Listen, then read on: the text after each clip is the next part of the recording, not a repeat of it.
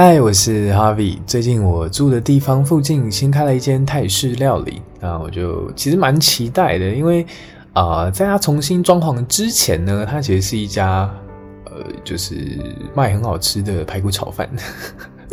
它有很多系列，但我觉得排骨炒饭超级好吃。然后哦，也还是有室友跟我讲，我才知道说哦，来试试看，然后就真的蛮好吃的。但我没吃几次，它就。就就重新装潢了，我就想说，就希望还是同一个厨师，但总而言之，我发现，哎呦，他变一个泰式料理，就很期待，然后都很好吃，而且他的品相也取得蛮有意思的。总而言之，就是这个礼拜算是他的试营运，然后就呃，就跟我的室友就把他的每一道菜几乎都吃过，就每天都去吃这样，然后。在吃饭的时候，我们当然就小聊一下，就说：“哎，那你最近工作怎么样啊？什么什么的。”就室友他在联发科上班，那就上礼拜吧，我就看他普遍都加班到蛮晚的。我说：“哇，你上礼拜一天比一天还晚呢。”然后就聊一下，就说因为他在联发科也差不多第三年了吧，然后就慢慢的从新人已经算是一个。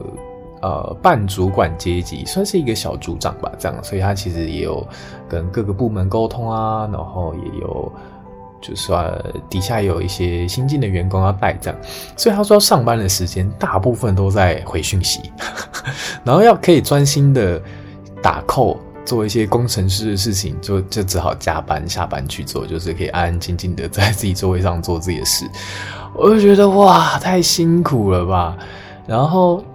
而讲一个蛮好笑的东西，就是他还是会跟印度人吵架。我说印度人，反正就是呃，有点像是一个跨国企业，我这边下班，然后印度那边上班，然后接着做这样，然后就来回沟通。但美国的话才是完全的把这一套机制奉行得很好，就是他们的时差就是很刚好。但台湾就是还会有一点重叠。那。我听到一个最夸张的事情，就是他说那边印度工程师还是很雷，就是他们要合作一个专案，然后就上礼拜就说，哎，某一天下礼拜一吧，就说要把东西做出来，结果到了下礼拜一的时候，在群组传讯没有人回，然后后来才知道是他们的呃国定假日，然后想说少算了，没关系，隔天，然后隔天就他们又。自主请假做一个四天的连假，然后东西又还是没有出来，然后这早就都知道，就是没有那群主提醒这件事情，超级荒谬。然后又在隔天，然后负责的三个工程师两个有交，然后其中一个就是完全人间蒸发，然后是一直到快下班，然后才就是他那边的印度负责人在委托其中一个工程师把东西交出来。总而言之，真的是非常荒谬。然后我就跟我的室友讲说某一个解法，我 就说，你知道印度是一个种姓制度很重的国家，由上而下是婆罗门、刹帝利、吠舍、首陀罗，然后我应该没有记错，然后那如果像我们这些外国人会是什么样的阶级？然后我就之前有去查，就是我们算是。由上往下算的第二层，就是最上面婆罗门嘛，然后我们就是刹帝利，所以，但是一般的呃，印度的老百姓可能很多都是吠舍，吠舍我不太会念好，反正呃，你可以想象就是由上往下一二三四，他们大概是三，但不确定有没有四，因为对于三的阶级来说，你要翻身，他们。种姓制度都有限限定工作，但工程师在以前是没有这个职业的，所以，呃，第三位阶的人想要翻身都会去当工程师，这样就有一个不错的薪水，然后就可以翻转那个阶级，然后过比较好的物质生活。所以，呃，在印度的很多的电影都会去想说，他们要好好的读书，然后去当工程师，其实就是，呃，背景是这样子。那我就跟他说。你下次你就在群主说，你们这些废舍，你知道我是什么吗？我是刹帝利，你给我听我的话，东西给我交出来。我就觉得超级白痴，超级好笑，就是不然不然你就找一个婆罗门，然后当做 P N，就跟他们讲说，现在这个是婆罗门，你们给我准时交东西出来。反正我就觉得这个点子非常的荒谬，我用你的魔法来对付你。好，大概是这样。然后讲，好，我换一下。然后讲到做专案这件事情，就是我最近也有在做，我们公司有在做专案。那我记得我上次有提到，就是我做专案的同事离职了嘛。那他离职之后就比较尴尬，就是那要东西谁来接手？但那时候就讲说，他即使离职，他还是可以加入这个团队一起做事，因为我们那时候。团队其实有谈到一个很好的 deal，就是呃，这个叫什么？算是一个福利吗？就是说我们募资专案的百分之九是给我们行销团队的三个人，然后一个人各拿三趴。我觉得哦，蛮好的啊。所以其实我如果今天专案卖个三百万，我们就是一个人可以分到九万，类似这样这样。好，总而言之呢。呃，就想说好啊，那就是他离职也可以继续做这个专案。但是他后来离职之后，他就有提一个点，就是我们那时候在工作期间，算是帮公司在做这个专案，所以是拿这公司的钱去做这件事情，所以是有心的在赚钱，然后还可以拿到额外的分润的报酬。可是他现在离职了，那他是不是要拿一些外包的钱去做这件事情？我我其实觉得，我后来有跟我同事讨论这件事情，就是我从我的立场，我觉得好怪哦。就是我自己会觉得这个专案很值得做，因为你在呃你的履历上会是一个很好的成绩单。我觉得，因为其实我们原本的工作，老实说，其实没有什么累积很很商业性的成绩单。你去下一份公司，其实不太会有什么很说嘴的事情，所以这个专案。既拿得到钱，又可以做出很棒的成绩单，我觉得你，我今天如果是我离职，我我我没有钱，我也愿意做。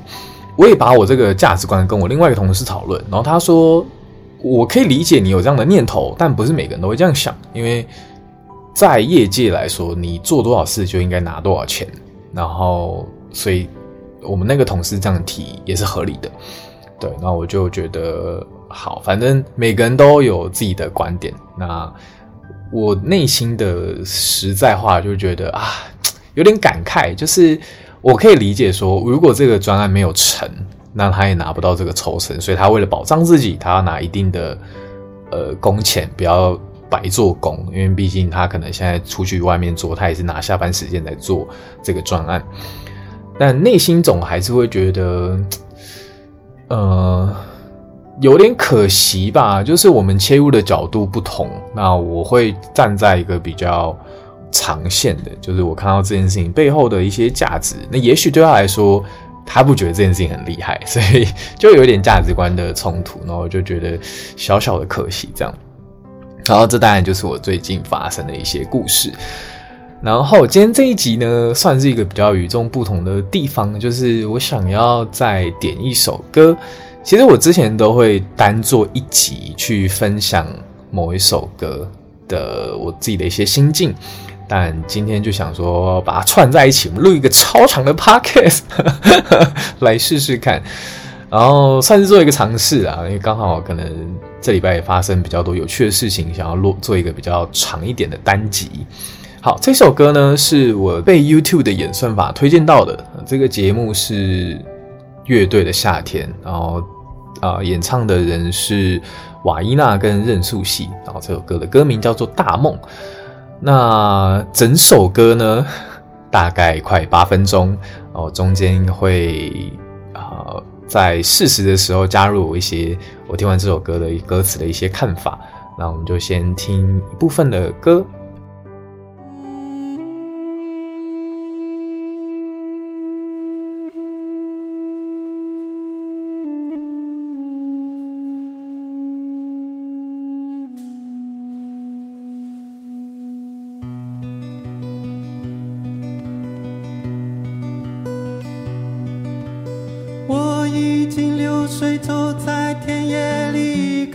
不小心扑倒在水里，该怎么办？弄脏了新衣，弄坏了玩具，爸爸会生气，妈妈会着急，该怎么办？站在春风里，大声。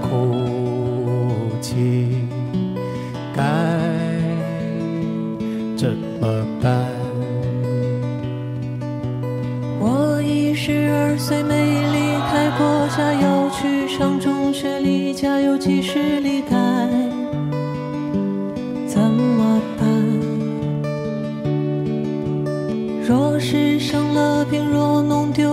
钱被人看不顺眼，我单薄的身体该怎么办？我的父亲总沉默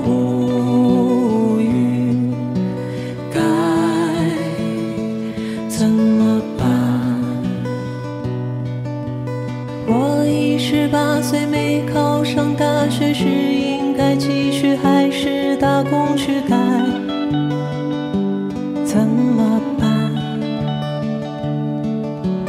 来到了深圳，转悠了些日子，没？找到工作，钱花的差不多，该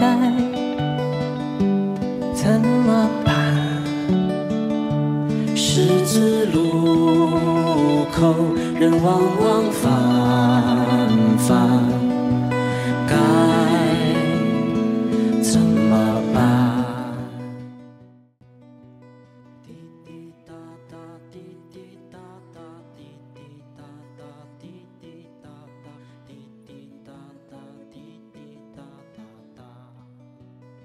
应该很明显的听得出来，这首是一个 live 现场版，所以 还有一小段有一个观众的惊呼声在。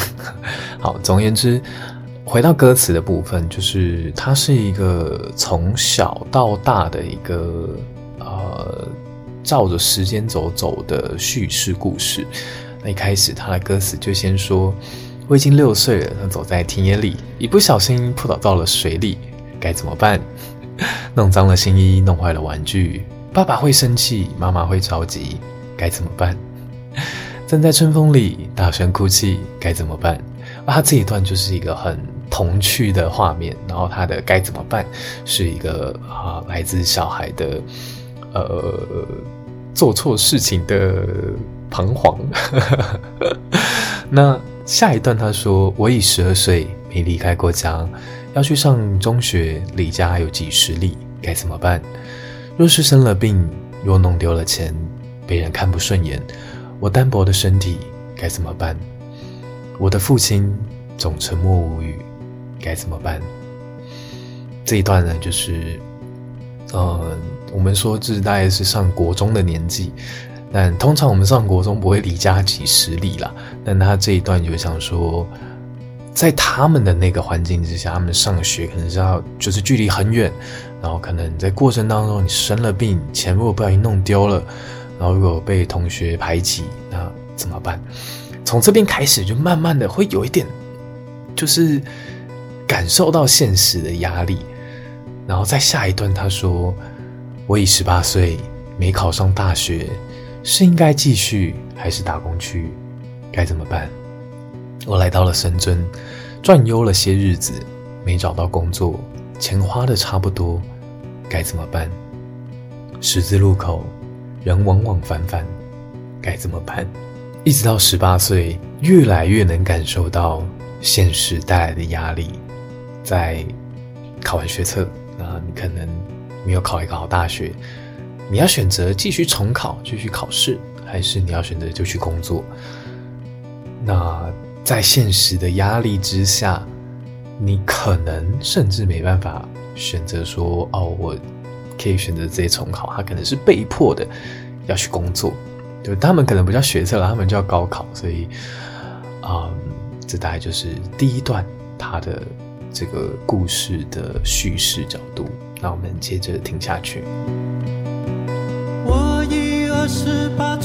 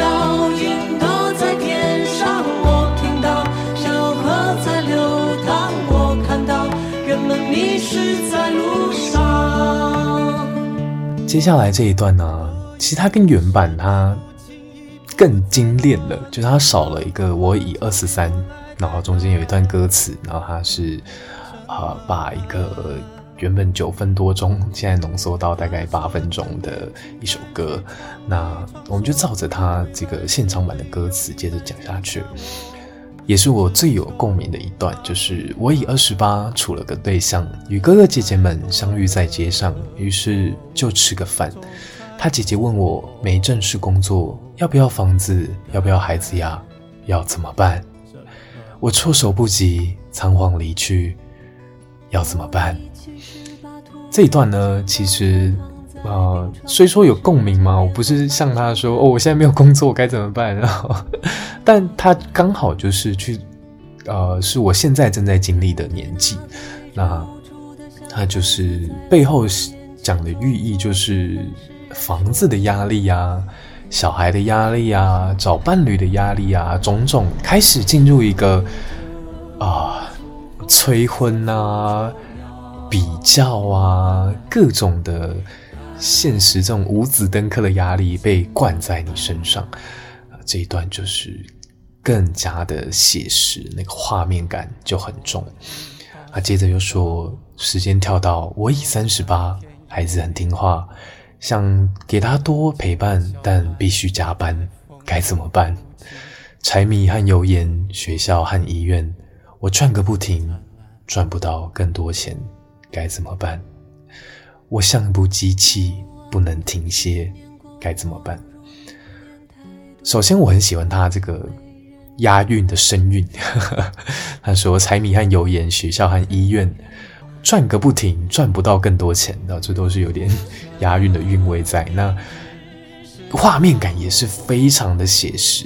他就在讲说，十年之后啊，可能已经生了孩子了，但是长辈可能开始。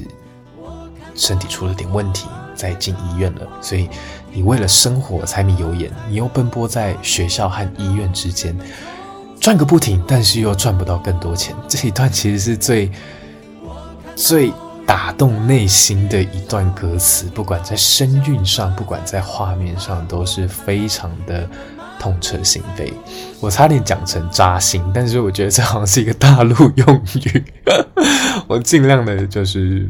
减少之语，但总而言之，这个歌词真的是写得非常非常的好。那其实这歌非常的长，所以我就啊、就是讲到这里就好。那后半部的歌词，如果你有兴趣的话，你可以去听他的现场版或听他的原版，好好的去欣赏这一首歌。那今天也是越录越长的一集，希望你会喜欢今天这样的风格。那就这样子啦，拜拜。